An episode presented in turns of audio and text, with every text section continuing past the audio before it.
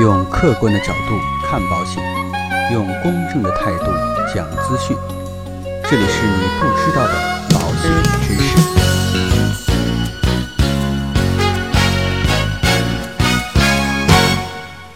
好，各位亲爱的朋友，那今天呢，跟大家来聊一聊终身寿险啊，要比定期寿险要贵十倍左右。那终身寿险呢，究竟值不值得购买？这样的一个话题。那要想搞清楚这样的一个话题啊，我们大概从以下几个方面来了解一下。第一个啊，终身寿险的主要特点，那跟定期寿险一样，终身寿险也是以身故为赔偿责任的保险产品。终身寿险和定期寿险最主要的区别啊有两个，第一个呢是保障期限长，终身寿险呢顾名思义就是终身的保障。第二个呢就是保费贵，因为啊终身寿险有一定的储蓄功能。定期寿险呢，通常啊只保障到被保险人退休，也就是五十五到六十岁左右之后呢，被保险人身故就拿不到任何的赔偿。而终身寿险的保障期限为终身，因此呢，只要投保人在中途不退保，保单的受益人获得终身寿险保额赔偿，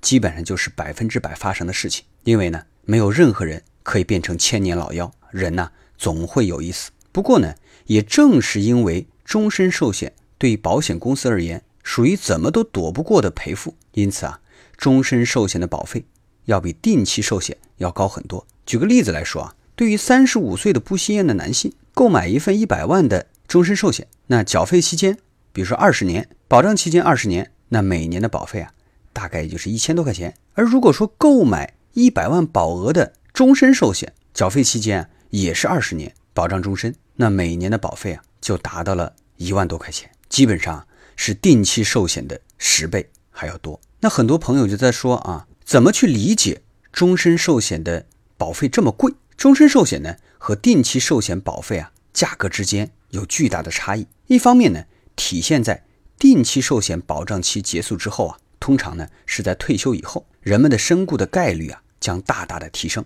而且呢最后将会趋近于百分之百，因为啊人总有一死。风险保障的成本不断升高。另外一方面呢，也体现出了终身寿险储蓄功能的本质。保险公司呢，要把投保人所交的保费进行投资，以求在被保险人预期身故的时候，可以准备出一笔相当于保单保额的钱来还给保单的受益人。其实啊，大家可以把终身寿险想象成一笔特殊的投资，投保人呢每年交一定的保费，希望可以在很多年以后。将一笔钱留给保单的受益人，受益人呢获得的这部分比所交保费多的钱，就可以把它当做这笔投资的收益。而这笔投资当中呢，有两个点比较特殊。首先呢，就是这笔投资的目标金额，其实啊就是保单的身故保额，如果有分红，再加上分红。其次呢，就是这笔投资的投资期，实际上就是被保险人的预期剩余寿命。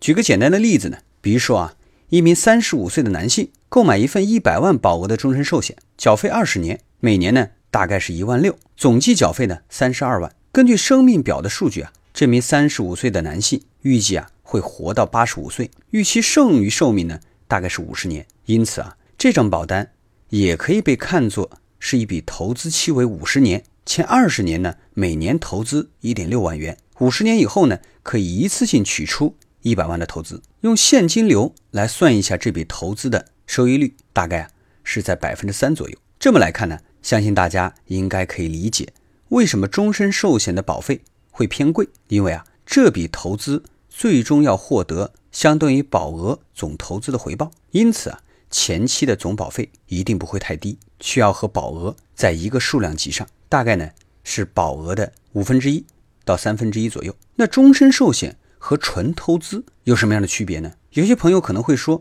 既然终身寿险是一笔投资，那为什么我一定要把钱买成一份终身寿险呢？我为什么不用这笔钱做其他的投资呢？如果我每年都可以获得百分之三左右的投资收益率，投资个五十年，我也可以拿到相同规模的投资回报，甚至啊，我的投资有可能比终身寿险所能拿到的还要高。那要解释这个问题呢，我们就需要理解一下终身寿险。和纯投资的区别了，因为呢，终身寿险首先是一份保险产品，拥有一定的风险转移作用。因为啊，人的剩余寿命有一定的不确定性，可长可短；而终身寿险呢，是将人的剩余寿命给投资带来的不确定性给转移了，使保单的受益人能够无论在被保险人什么时候身故，都能够拿到一笔确定的金额。比如说啊，上面的这位三十五岁的男性，一开始呢有三十二万元，如果做一份收益为百分之三的普通投资，假如呢在他二十年后就身故了，只能给自己的受益人留下五十七万的金钱。那如果是他买的是一份终身寿险，那无论他在什么时候身故，都可以给受益人啊留下一笔高额的保障金。而且呢，由于保险的对赌机制啊，被保险人身故的越早，相当于这笔投资。能够获得的收益就越高，风险转移的效果就越为的明显，保险风险保障的功能就越能体现出来。再来看第四个问题，买终身寿险是为了什么？那从前面我们可以看得出来，购买终身寿险的主要目的，并不是为了弥补家庭经济支柱英年早逝的风险给家庭带来的经济损失，因为终身寿险的保费明显高于定期寿险，因此啊，所能撬动的保额的杠杆其实并不高。购买终身寿险的主要目的啊，是为了利用其在储蓄功能这方面的作用，让资金能够增值，好给自己的子孙啊传承一笔拥有确定性的遗产。